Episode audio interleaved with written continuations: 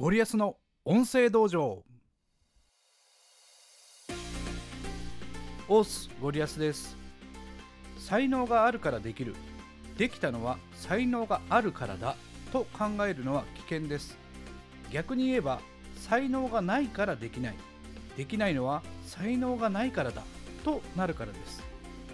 誰かが何かをした時にそれを才能で測ろうとするとその人の経験や努力を軽く見ることになってしまいます。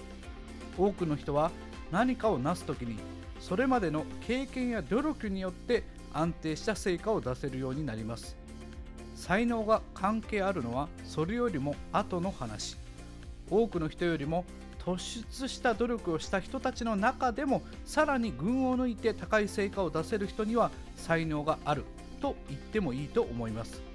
つまり才能のあるなしは物事に挑戦するかしないかにはあまり関係がないのです。何かに初めて挑戦する時にうまくできるかどうかは才能の問題ではないことが多いです。どちらかといえば経験の問題である場合が多いと言えるでしょう。関係のあることやジャンルが近いものの経験は最初の一歩に大きく関係します。あなたが何かをできるようになった時それを単に持って生まれた才能のおかげだと感じることってありますでしょうか？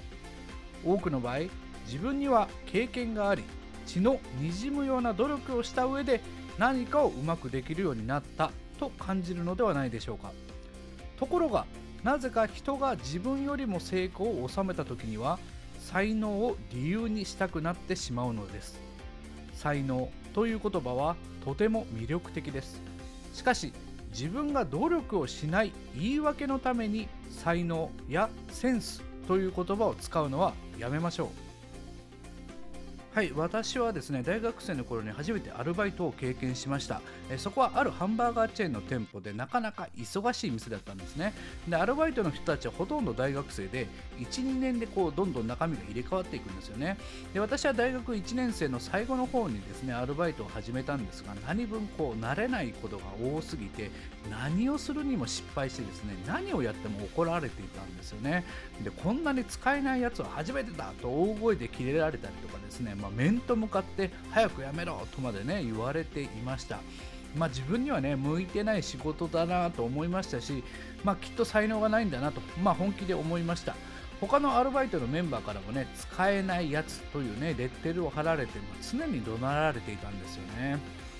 まあ、しかしですね私が経験したアルバイトの世界って、まあ、きちんとしたマニュアルがあってマニュアル通りに正確にできることマニュアルのルールを守ることが、まあ、できれば十分だったんですよね。で教わったことを教わったようにやるということよりもマニュアルを覚えてその通りにすることの方が私はうまくできるってことに気がついてですねそこから私めきめき仕事ができるようになりました。使用期間だった3ヶ月を過ぎた頃にはですねできないっていう仕事はまほぼなくなってえー、半年経った頃にはですね私の仕事に文句を言う人いなくなりました。